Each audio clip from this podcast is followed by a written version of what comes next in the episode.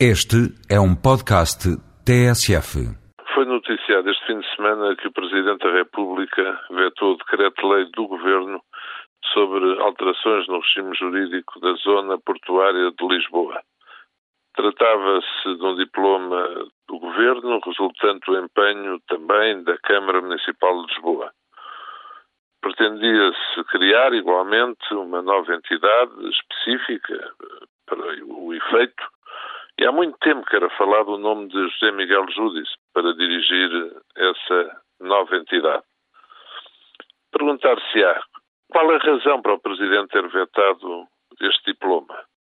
Entenderá o Presidente que as áreas portuárias, em geral, não devem estar sujeitas ao maior poder das câmaras em termos urbanísticos, que devem continuar fora das medidas de ordenamento de cada município e, portanto, no âmbito da jurisdição exclusiva das administrações dos portos, só em Lisboa. E porquê o silêncio? Um veto presidencial tem muito significado, ainda para mais sendo um veto político. Quando Presidente da Câmara de Lisboa, assisti também um veto então Presidente da República, Jorge Sampaio, em relação a um decreto-lei do Governo de Durão Barroso, o decreto-lei tão falado sobre o Parque Meyer e sobre a hipótese de instalação do casino nesse recinto. Acontece agora este veto de Cavaco a um diploma do governo José Sócrates para Lisboa. Quais terão sido as razões do Presidente da República?